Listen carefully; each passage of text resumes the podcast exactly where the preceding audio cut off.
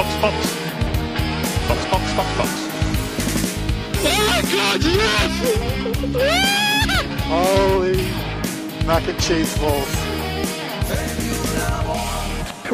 We got a sweet this? Das klingt wie Französisch für mich.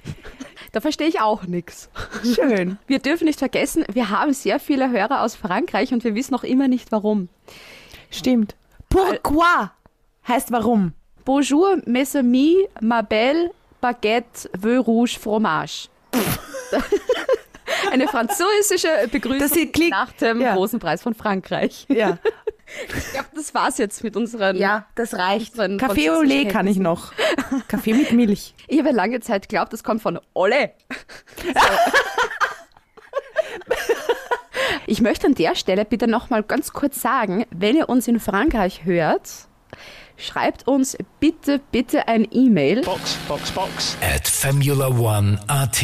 wo ihr uns hört und warum ihr uns hört und Na, das Warum ist eigentlich klar. Weil wir der lustigste Podcast der Welt sind. ja, uns verstehen sogar Franzosen. Korrekt. Lustig. ja. Na, würde mich tatsächlich interessieren, ja, ob so viele Österreicher oder Deutsche nach Frankreich ausgewandert sind und uns deshalb in Frankreich hören. Gott sei Dank ist das nächste Rennen in Österreich, da tun wir uns leicht. Voll. Österreichisch können wir. Reden wir über Formel 1. Es Bitte. war für ein Rennen in Frankreich, in Le Castellet, Le Castellet, ist nicht spannend. Ich hätte das ja nicht geglaubt. Ich habe mir wirklich gedacht, es ist schönes Wetter draußen. Und ähm, ich bin mal wieder bei meiner Mama, weil ja Hitzewelle ist. habe mir gedacht, Voll. ich, ich fahre dorthin, wo ein Garten ist und wo ein Pool ist. Und ich schaue mir so die ersten paar Runden an. Oh, ich fahr dorthin, wo ein Pool ist. Und ich schaue mir halt das Rennen einmal an bis zu den ersten Boxenstopps und dann springe ich in den Pool und dann schaue ich halt, wie es ausgeht, weil so viel wird sich ja nicht tun. Und im Endeffekt bin ich tatsächlich nicht mehr in den Pool gesprungen. Oh. Also Stimmt. Shampoo. Le Castellet. Ich verstehe dich. Ich war heute auch dann im Freibad, weil ich mir gedacht habe, gut, äh, Hitzewelle. Dann muss ich dorthin, wo der Pöbel ist, ohne eigenen Pool. Und dann habe ich mir gedacht, ich schalte mal ein. Ich lege mich mal in die Sonne und Ding. Ne? Ich, ich habe dann so nach 20, 30 Minuten meine Sachen gepackt und habe dann zu meinem Freund gesagt, los, wir müssen jetzt nach Hause, weil das muss ich mir am großen Fernseher ansehen, weil ich wieder wissen, wie es weitergeht. Weil am Handy sieht man ja auch nicht, wie sich das alles dann entwickelt. Deswegen Tag abgebrochen, ab nach Hause wieder. Ich habe ja auch mir gedacht, ich nehme das iPad mit raus in den Garten, aber du kannst dich ja draußen nicht konzentrieren. Ich bin dann auch wirklich reingegangen, Ja. weil mir gedacht habe, ich- ich kann das doch nicht am Tablet schauen, ich brauche das schon den großen Fernseher. Man muss ja wissen, wo sich was entwickelt, wie das dann im Mittelfeld aussieht, am Ende. Also ich verstehe dich komplett. Für die Formel 1 Weltmeisterschaft war es ein großartiges Wochenende. Das auf jeden Fall. Red mal drüber. Wo fangen wir denn an? Haas. Weil es eben auch so Haas war. Mick Schumacher im Qualifying, der ist ins Q2 gekommen. Mit dem Auto. Hammer. Und dann leider gecrashed. Ne? Das ist halt wirklich gemein. Also da kommst du wirklich ins Q2 und denkst dir, yes, ja, und dann verkackst du so. Also der Günther Steiner, was denkst du dir dann? Denkst du dir dann, hey, cool, wir haben ein Auto, mit dem wir ins Q2 kommen? Oder denkst du dir dann eher, Alter, Haver, was führst du auf? da fährst so gut und dann sowas. Ist es eine Kombination aus beiden? Aber ich glaube, Ich das Gute ist, er konnte die Position behalten. Ich glaub- meine, ob es dann was gebracht hat. ich glaube auch, der Mick Schumacher hat sich selber eh am meisten dann im Endeffekt dann drüber geärgert. Ja, ich glaube nämlich, dass das auch einer ist, der dann sicher noch in einer Woche darüber nachdenkt und das immer noch zerdenkt und analysiert und überlegt. Ich denke immer noch darüber nach, verstehst du? Ja. Und ich, ich bin weit du weg davon. Auch viel. Ja, ich zerdenke sehr viel. Nein, Ja. ich glaube, der Mick Schumacher hat sich das einfach dann eben angeschaut, das und das ist passiert. Okay, werde ich das nächste Mal nicht mehr machen und das, ich glaube, das ist dann für ihn abgehakt. Ich glaube, das ist so, ich schätze den als mental und einfach auch für sein Alter, ich schätze den so irrsinnig reif auch ein. Der ist für mich 35. also vom, Wie alt ist er wirklich? Präsentsein. 20? Das weiß ich natürlich auswendig. Ich will dich nur ein bisschen Natürlich. auf die Folter spannen und weil ich schaue jetzt nicht aufs Handy, weil ich was google. Ich habe eine, eine WhatsApp-Nachricht gerade Ja. gekriegt. Ja. Vom Günther Toto Steiner Wolf, wahrscheinlich. Vom Toto Wolf. Ah! Geschissenes Wochenende heute. Wie geht's dir so, Beate? Ja, genau. War nicht im Pool auch scheiße? nein, ich muss ihm zurückschreiben, boah, ich war gar nicht im Pool, weil es wirklich so spannend war. Ja. Ah ja, und ach, wir haben ja gerade vorher über Mick Schumacher geredet. Der ist 22. Ah, ja. Ganz abgedriftet. Nein, der ist ja, 22. komisch. Deine WhatsApp-Nachrichten immer. Ja. Und Mazepin war ja auch wieder mit dabei, ne? Ja. Und ich weiß da auch nie, was Haas im Endeffekt dann vorhat, ja. Also die fahren hinten, der Mazepin hat den Schumacher rausdrängt, der hat dann über diesen Noteingang halt wieder einfädeln müssen und war dann eben hinter Mazepin. Weil der Schumacher, der hat ja bald einmal se- seine ganzen Positionen, die er da so sensationell eingefahren hat, verloren gehabt. Dann waren die beiden Haas wieder Welten entfernt von Williams. Die waren echt irrsinnig weit hinten. Und der Schumacher ist ein Stopp gefahren und Mazepin mit Zwei-Stopp-Strategie, wo man denkt, warum macht Haas das jetzt? Machen sie das jetzt einfach deshalb, weil eh alles egal ist und sie wollen einfach nur Daten haben? Wie das mit zwei verschiedenen Strategien ausschaut? Naja, wahrscheinlich. Sinn macht's nicht? Weil es eh wurscht ist. Weil es Ja. dieses Jahr quasi eh wurscht ist, probieren sie Sachen aus. Das ist wie wenn du im Lockdown, in den ersten Corona-Lockdowns dir die Haare gefärbt hast und gedacht, das ist auch schon wurscht, ne? Probieren wir es mal. Kommen wir zum nächsten Team, weil ich glaube, mehr müssen wir über Haas eh nicht mehr reden. Aston Martin. So ganz synchron war das jetzt nicht. Nein, so aber das liegt an der Internetverbindung. Die kommen schön langsam als Doppelpack rein. Die waren Ja. beide in den Punkten. Sebastian Vettel 9., Lance Stroll 10. Ja, wenn man bedenkt, eingefahren. Stroll hat von ganz hinten gestartet. Eben. Und der hat sich schön nach vorne gekämpft. Eben. Und das war so unauffällig. Also, Beate, hast du das irgendwie mitbekommen? Weil ganz ehrlich, ich nicht. Ich habe ehrlich gesagt vom ganzen Rennen quasi nichts mitbekommen, weil du ja nur das Battle vorn gesehen hast. Da bin ich echt froh, dass du das sagst. Bei mir ging es genauso. Ich habe dann nur immer gesehen, wie grad, wo gerade wer unterwegs ist und dann so, aha, mhm, okay, aha, oho. und dann hast Könnten du zeigen? Dann hast ganz kurz wieder mal eingeblendet gesehen, wenn ein bisschen Zeit war, an Vettel, wie der gerade überholt, aber sonst hast du ja von hinten dieses Mal ja wirklich nichts mitbekommen. Aber sie sind in den Punkten und mal schauen, wo es die noch hinbringt. Weil die kommen jetzt auch schon gefährlich nah an die Alpha Tauris ran. Da ist jetzt nur noch, sind nur noch fünf Punkte Unterschied. Und ich glaube, das ist jetzt mal das Ziel, wenigstens, wenn wir schon mehr Dritter werden können, oder ich glaube, das haben sie fix schon abgeschrieben, das schaffst du ja nicht mehr, Ja. dass sie wenigstens Fünfter werden und vor Alpha Tauri landen. Das klingt, ja, das klingt, ich habe gerade nachgedacht, das klingt nach einem Plan, ja. Sie haben einen schönen Sprung gemacht. Und ich glaube auch jetzt, wo Sebastian Vettel schon langsam reinkommt, da kommt noch viel mehr, glaube ich. Hoffentlich. Von ihm, ja. Ja. Weil jetzt hat er schön langsam das Auto wirklich so unter Kontrolle. Mhm. Die haben sich kennengelernt, so die Kennenlernphase, die ist vorbei und bin echt gespannt, wie der sich dann jetzt dann weiterhin dann noch tun wird. Ja. Das heißt, sie sind jetzt bald fix zusammen. Ja, Wenn man das. ja, heute haben wir Vergleiche, das ist ja unpackbar. Gut, die sind bald Ah. fix zusammen. kommen wir zum großen Konkurrenten von Aston Martin. Alpha Tauri. Yuki Tsunoda. Das dritte Mal hat der es zusammengebracht, dass eine rote Flagge im Qualifying gebraucht wird. Zumindest macht er seine Rekorde, seine persönlichen, bei solchen Dingen. Aber der muss wirklich jetzt schon langsam aufpassen beginnen. Das Problem ist, die haben ja so viele Fahrer, also so die ganze Familie Red Bull, Alpha Tauri. Wenn der so weitermacht und den Erfolg des Teams sozusagen, dass die weiterkommen und der halt dann nur ab und zu mal Punkte macht, dass der einfach, dass sie den nicht gebrauchen können. Weil sie dann als zweiten Fahrer doch jemanden in einem nicht so schlechten Auto, da brauchst halt jemanden, auf den du dich verlassen kannst. Und ich glaube, die haben einfach in den Yuki das Vertrauen, also kann man nicht vorstellen, dass du da jetzt das Urvertrauen dann hast. Ich meine, er ist ja schon gut, voll weit. Er hat ja seine Daseinsberechtigung dann irgendwo, natürlich. Er hat ja richtig gut aufgeholt, ne? Platz 13 bringt er heute gar nichts. Das habe ich mir eben auch gedacht. Zwar schön wieder nach vorne gekommen, aber ich glaube am Ende des Tages, wenn du keine Punkte bringst, ist es eh nicht. Aber es ist unbrauchbar. Weil dann weißt du ja auch, okay, da wäre noch viel mehr drin gewesen. Vor allem, wenn du dann siehst, Gasly, der ist siebter geworden. Und da muss man auch sagen, mehr als der siebte Platz für Alpha Tauri ist ja auch unmöglich gewesen. Also das war wirklich das absolute, absolute, absolute Maximum. Und der hat das rausgeholt und Gasly super, super, super top bei dem Rennen gewesen. Ja. Hat man zwar nicht oft gesehen, ab und zu schon. ab und zu wenigstens. Aber der hat einen richtig geilen Job gemacht. Und wenn du weißt, okay, mit dem Auto ist das möglich, und dann hast du so an Wackelkandidaten im zweiten sitzen. Aber Beate, du als Formel 2-Expertin auch. Wie hat der sich in der Formel 2 getan? Man hat wirklich äh, irrsinnig coole Rennen gehabt, aber dann wieder mal so gar nicht. Aber dass der dann wirklich so viele Böcke schießt wie in der Formel 1, könnte ich mich jetzt, könnte mir jetzt dann auch nicht erinnern. Könnte das Nervosität sein? Ich weiß es nicht. Ich würde ihn so gern fragen. Weißt du, ist vielleicht halt- ist das bei ihm wie so Prüfungsangst. Oder Da ist vielleicht er plötzlich im Rennen und Formel 1 einfach hat er nichts für ihn. oder das. Ja, wir werden, wir werden das sehen nach dieser Saison. Weil da geht mir dann schon ein Alex Albon ab. Dann hast du zwei ehemalige Red Bull-Fahrer bei Alpha Tauri.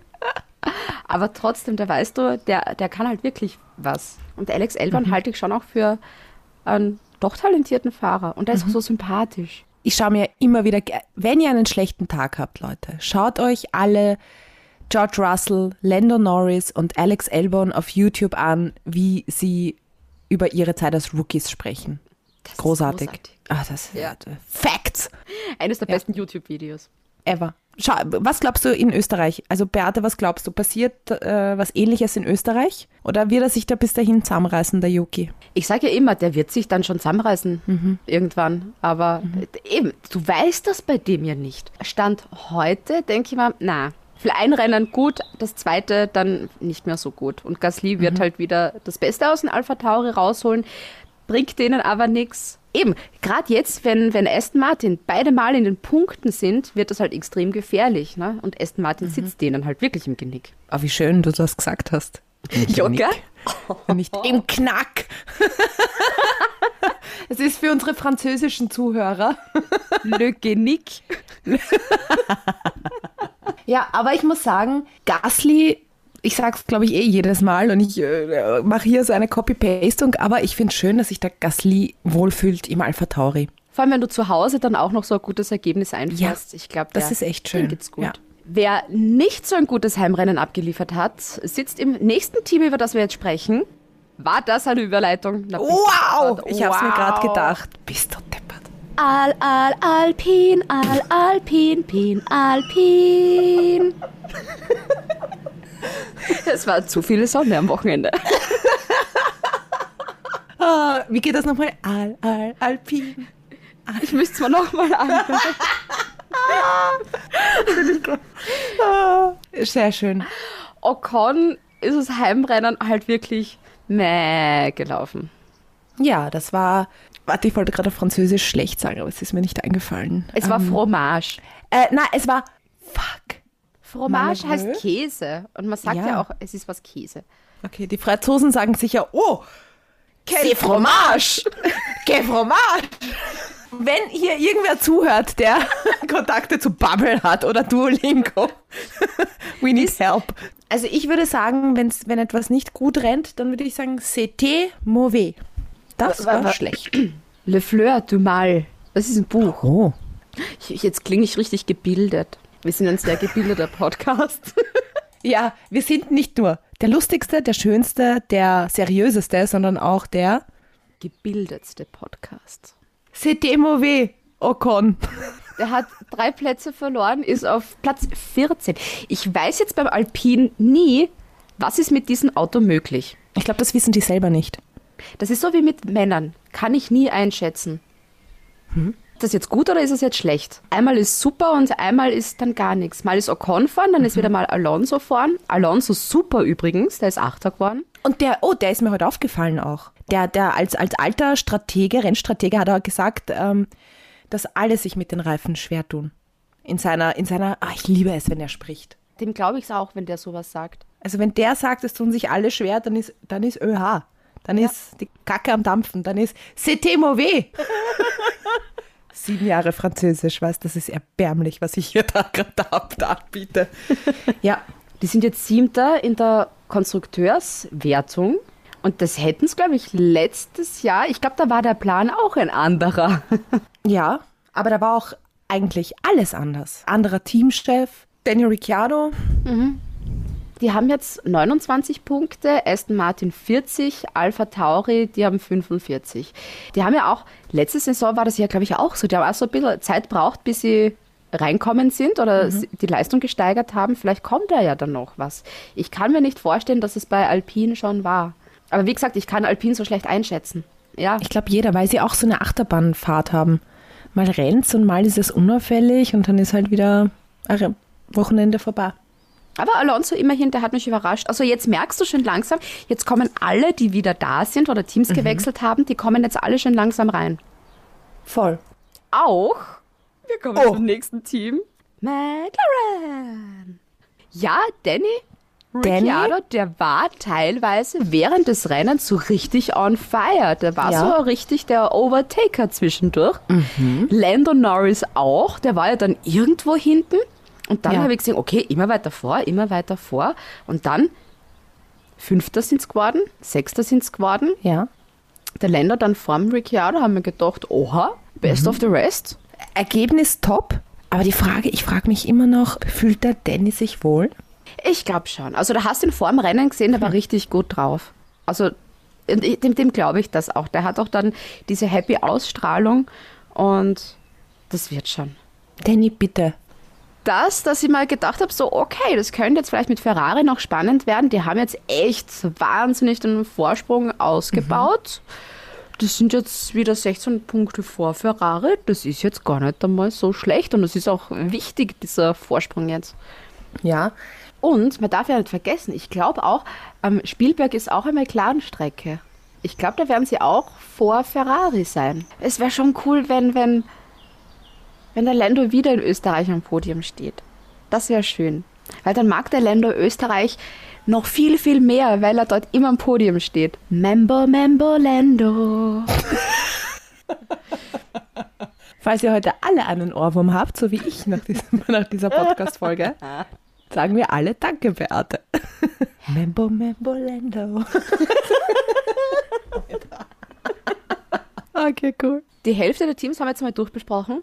Es wird Zeit für unseren Gast in dieser Episode. Und ich finde das einen der coolsten Gäste, weil es dreht sich um Essen. Gibt's was Schöneres als Essen? Nein. Nein. Essen macht glücklich und das macht auch die Fahrer glücklich, das macht die Teams glücklich. Und heute bei uns zu Gast im Podcast Jonathan Francis, der ist Koch bei Williams Racing. Wie bist du eigentlich in die Formel 1 gekommen?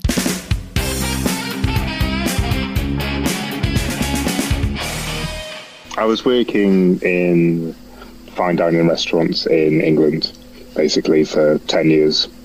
And one winter, I just emailed every team who does your hospitality and if there's any jobs going, uh, can you let me know in the future? And nearly everyone just ignored me and didn't come back. Williams did, funnily enough. And then um, they emailed me saying thanks for thanks for getting in touch, but we don't have any positions at the moment. And then the guy who was running the Force India catering got back to me. And he literally was then, right, can you come up for an interview? So I went for an interview two days later. And then I got there and he was like, shall we go for a coffee? So I was like, okay. And then we get to the nearest pub because that was the nearest place to go. And he was like, do you just want a pint? And I was like, all right, okay. So we both sat down and had a pint of Guinness, and just and just had a chat for about an hour and a half.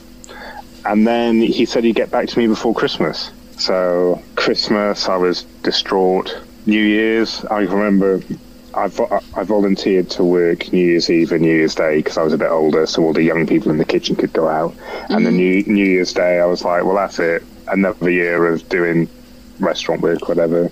And then January the second, he gave me a phone call and was like, "Do you want to come testing in her F?" Yes, yes, I do. and that was yeah, 2013. So I did that season with Force India. Uh, yeah, crazy. Very different to the world I came from. Had to learn very quickly. But So what's the major difference between um, working in a restaurant and working for a Formula One team? I come from quite a a reasonably high end background, so everything's very prescribed. All your recipes are written, all your produce, you know what's coming in, you know how many customers you have for lunch, you know what time everyone's going to sit. And then you go to Formula One, where before anything else, the produce is different every week. So you can go to the first race, Melbourne, brilliant produce that we're used to in uh, Europe. Okay, there's some differences because obviously you're in Australia, uh, and then two weeks, three weeks later, you're in China with loads of produce that you've got no idea how to deal with. Mm-hmm. So that was the first difference, just what you're actually cooking with. And then the biggest thing is for restaurant chefs to get their heads around is in a restaurant, you're the reason why they've come. Mm-hmm. So those people are there to eat your, your food. And that's the only reason why they're there. Whereas in the paddock, you're secondary. So they've come to see racing cars, or they've come to network, or they've come to do other stuff, and then what you provide them is secondary to what's going on on the track. So even though in your world it's the center of everything, they might get up halfway through their meal because they're going on a on a, on a pit walk, which is fine. But the first few weeks, you're like completely thrown because you've come from this industry where you're the center of attention and everything's so important about what's on the plate, and then all of a sudden you're not. So doesn't hit your ego a bit, but you've just got to readjust it slightly, I think. So um, let's see how the whole COVID situation will be um, for the Austrian Grand Prix. So we will come to the paddock and say we are only here for your food. Yep, come in.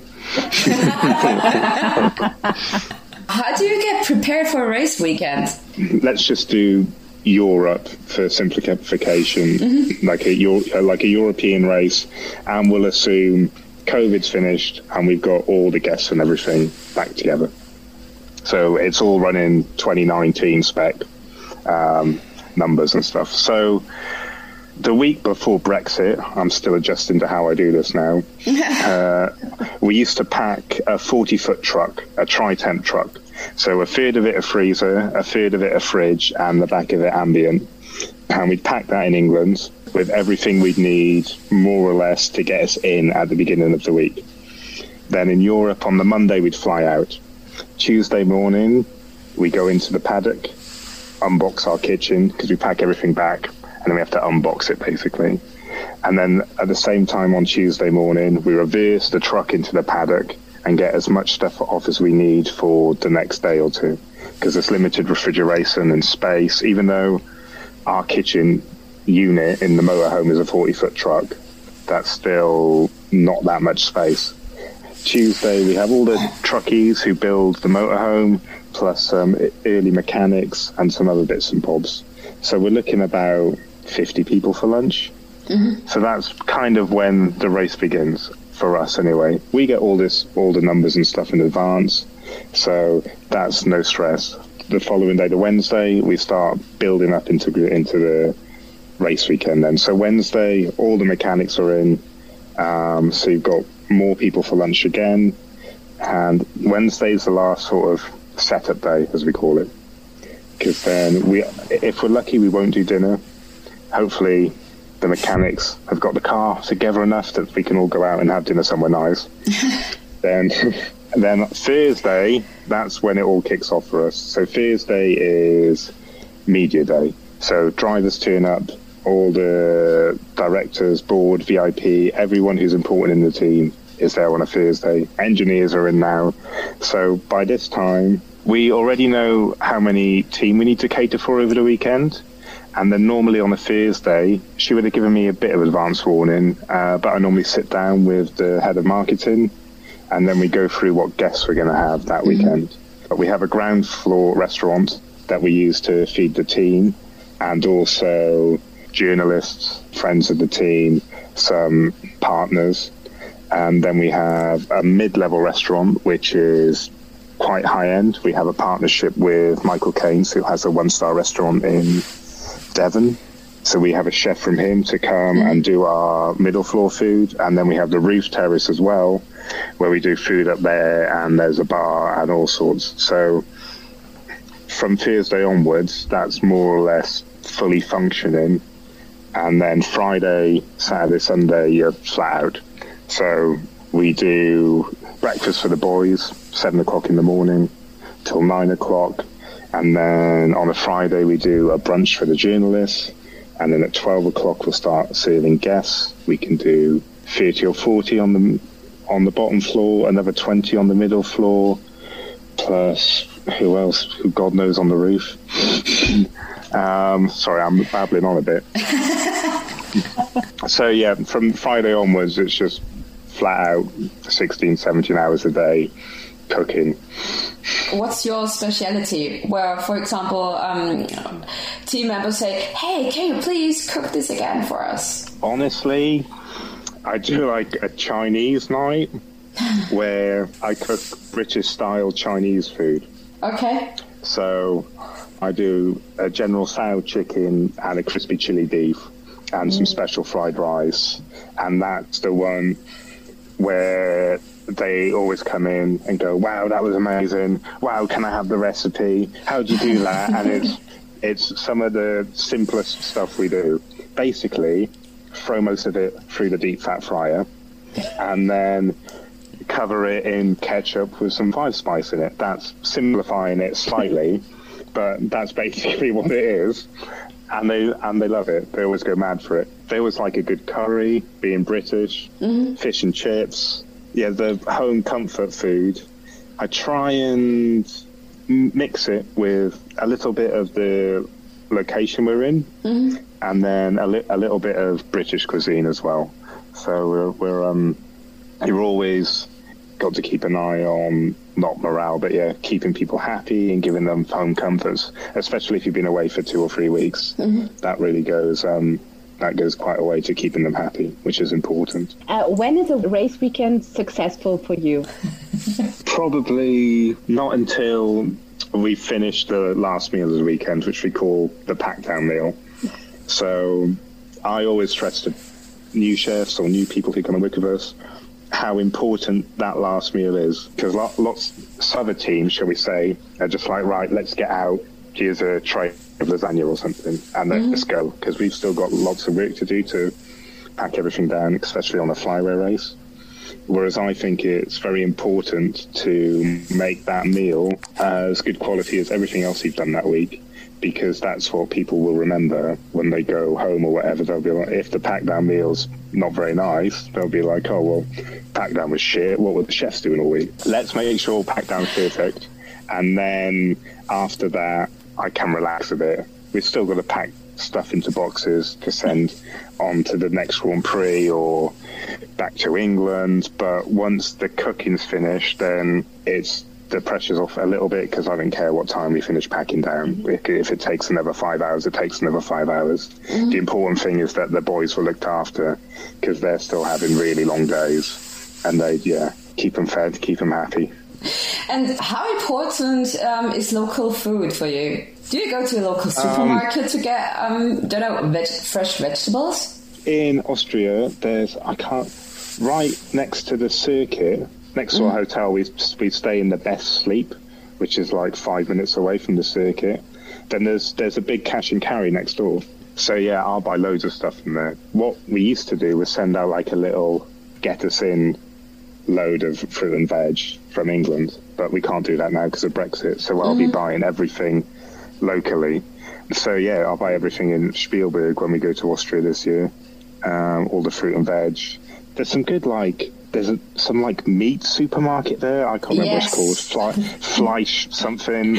Yeah. Um, and then you've got Lidl, Aldi, all that lot. They're not Yeah. they're not too bad for like day to day stuff.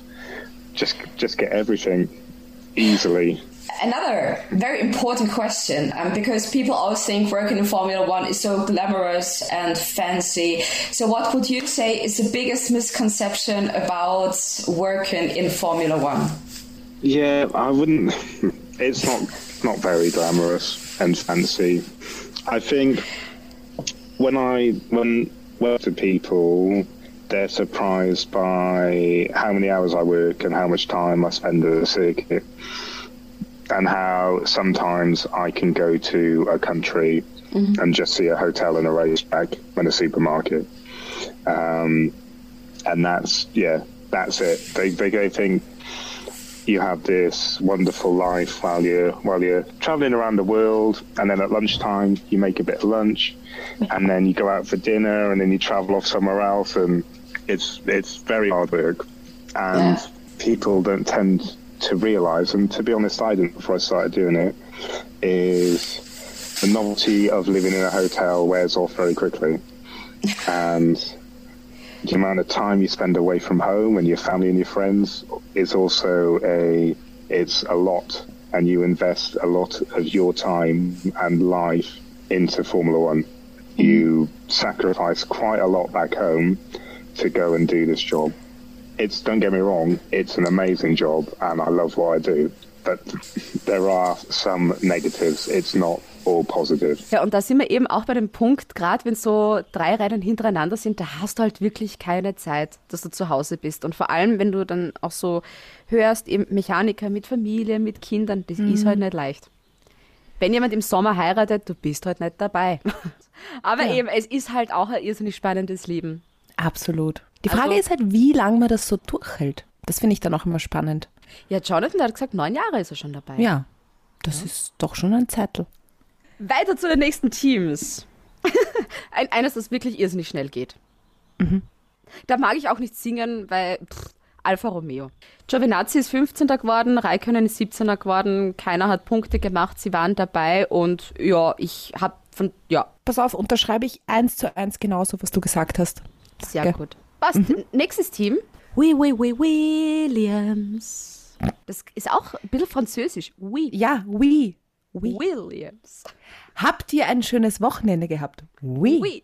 Williams. Williams. Die hatten auch ein schönes Wochenende, weil die waren in der Saison noch nie so weit vorn. Es ist immer alles über vorn berichtet worden und Kameraeinstellung, aber wie zum Teufel ist George Russell auf P12 gekommen? Was soll das? Und vor allem nur P12. Jetzt jedes Wochenende denke ich an ihn. Jedes Wochenende sage ich, ich glaube an dich. Niemand glaubt mir an Williams. Ich schon. Und dann schafft er nur P12. Nicht mal ein Punktel. Ich meine, was soll die Das ist, Kacke? hey, das ist, jetzt sei nicht so negativ, muss ich dich jetzt Ich bin nicht, aufhalten? ne nein, nein, ich bin, Beste, ich bin jetzt freu dich, nur dass die auf Platz 12 sind. Das ist das beste Ergebnis Eh. für Williams. eh großartiger. Das nächste Mal ein Punktel.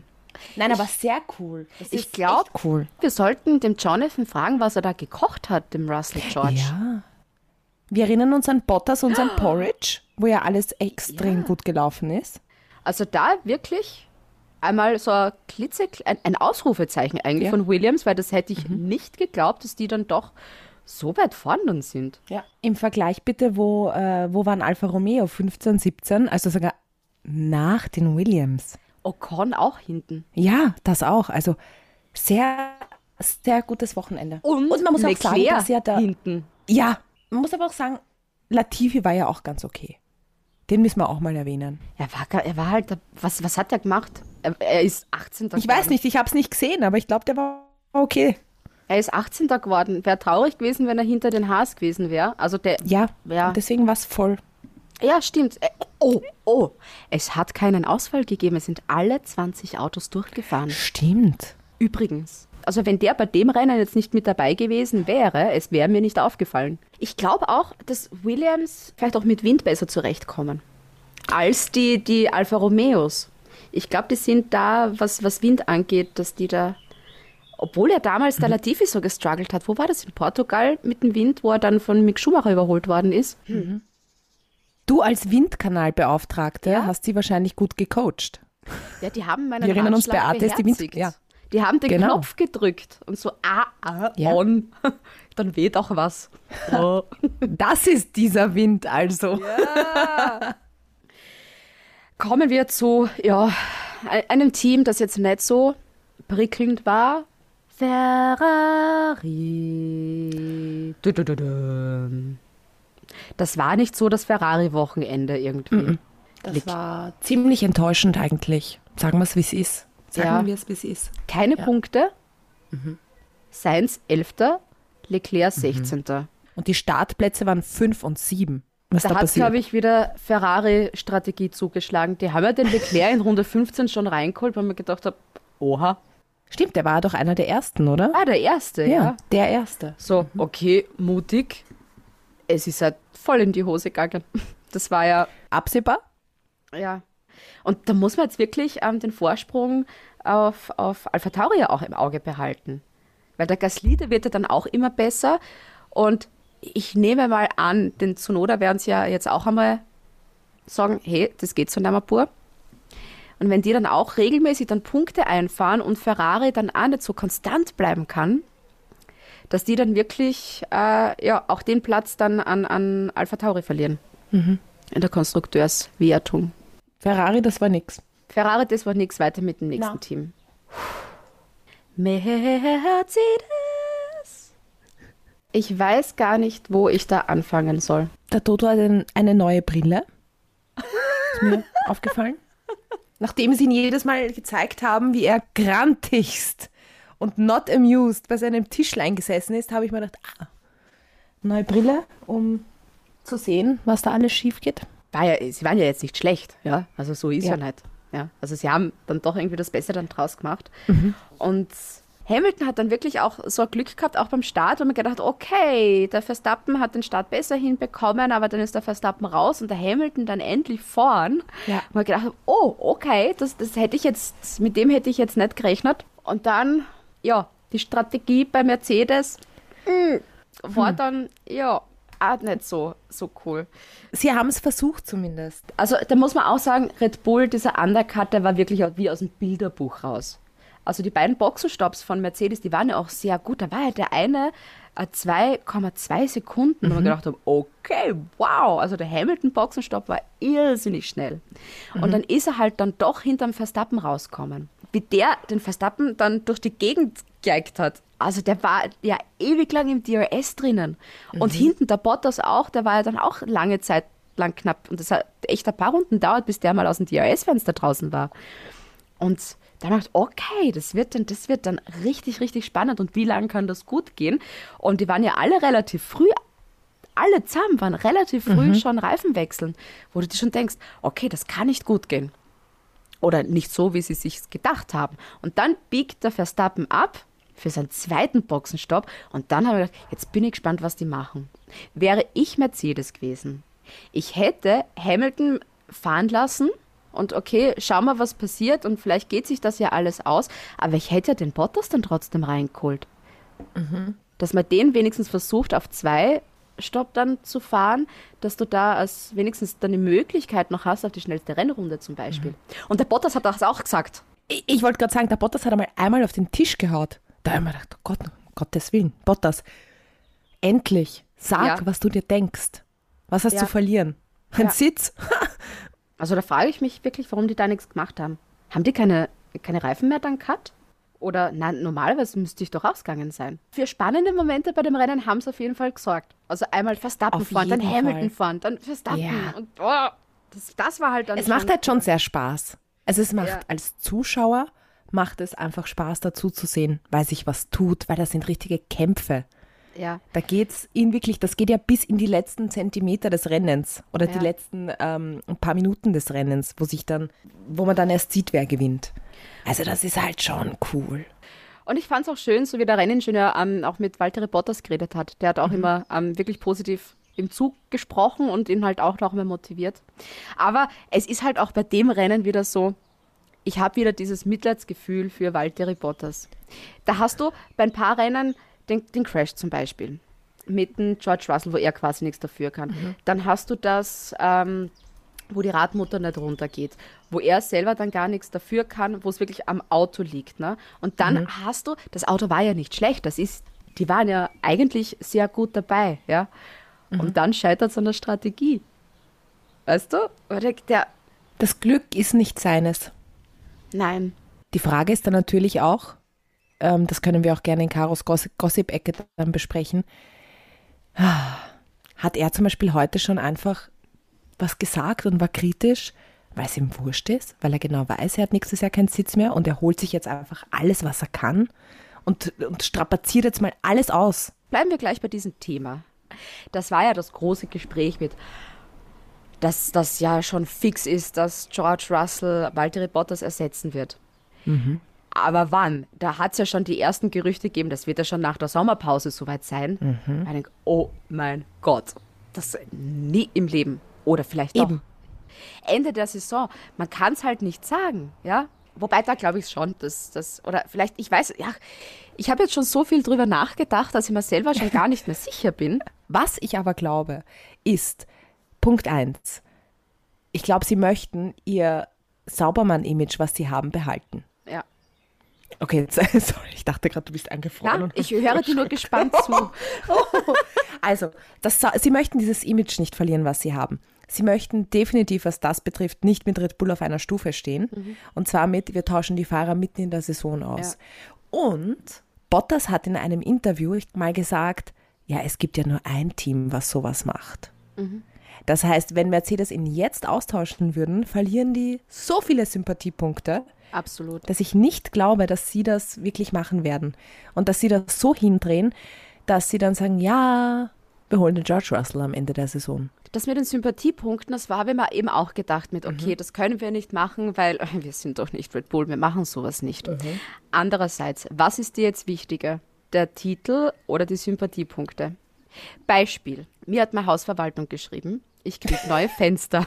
Und gerade jetzt im Sommer ist es halt cool, wenn du neue Fenster hast und ich wohne in einer Dachgeschosswohnung, vielleicht hilft das ja doch ein bisschen was, ja.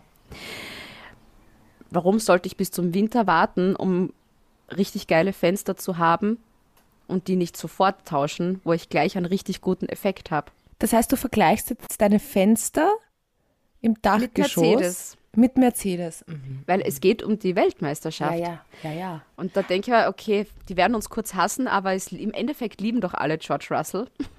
Ich meine, das, ja, das tun wir alle, aber ich kann mir das nicht vorstellen. Aber es haben viel zu viele, viel zu viele Medien darüber berichtet.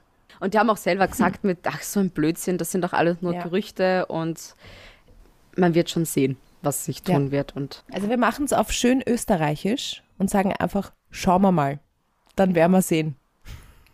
kommen wir zum nächsten Team, das wir richtig, richtig, zum letzten Team eigentlich schon, das Mhm. für richtig viel Spannung in dieser Saison sorgt. Und das ist Red Bull Bull, Red Red Bull Bull, Red Red Bull Bull, Red Bull Racing. Wir haben endlich die Formel 1 Saison bekommen, die wir wirklich mal verdient haben, weil Red Bull hat jetzt wirklich jetzt nicht nur ein oder zwei Punkte Vorsprung, die haben Ja. mehr Punkte Vorsprung bei den Konstrukteuren und das liegt an diesem tollen Doppelpack. Also Perez, Ja.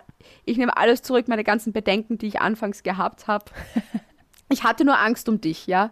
Der ist schon gut, gell? Der ist schon gut. labernd. Ich habe mir gedacht, ich habe ja, ich habe eher weniger Erwartungen und werde dann nicht enttäuscht, als wie wenn ich sage, okay, das wird alles super toll laufen und dann werde ich enttäuscht. Und jetzt ist es gerne umgekehrt und das fühlt sich richtig gut an.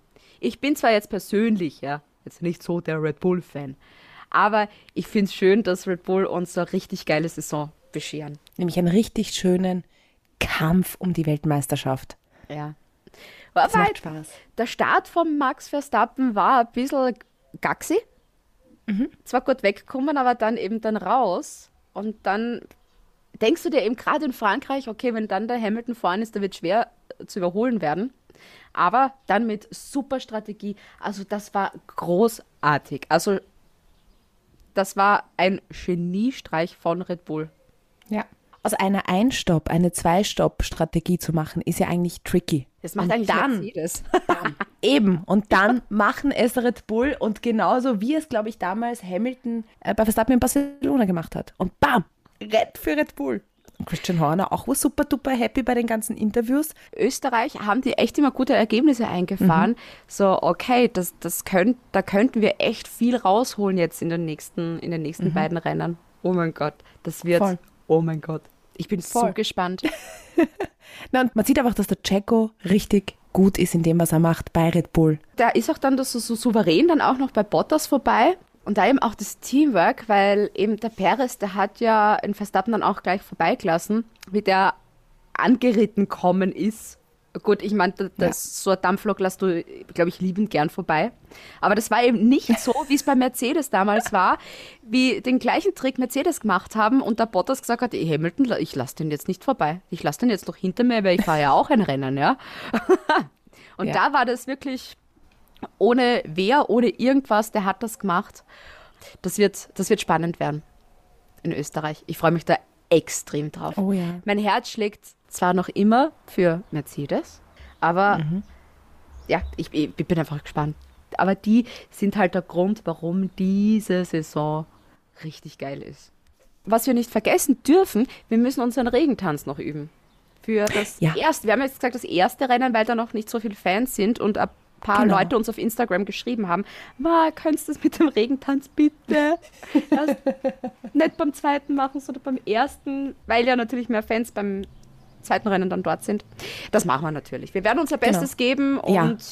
Ja. ja. Ja. tanzen wir zu. Ihr- ihr werdet Max, schon super, sehen. Super, Max. Super, Max. Max, Max, super, super, Max. Wir üben unseren Regentanz und wir Ja. hören uns dann in einer Woche wieder nach dem großen Ja. Preis der Steiermark. Yay! In diesem Sinn, Dankeschön fürs Zuhören. Hasta la vista, Mister.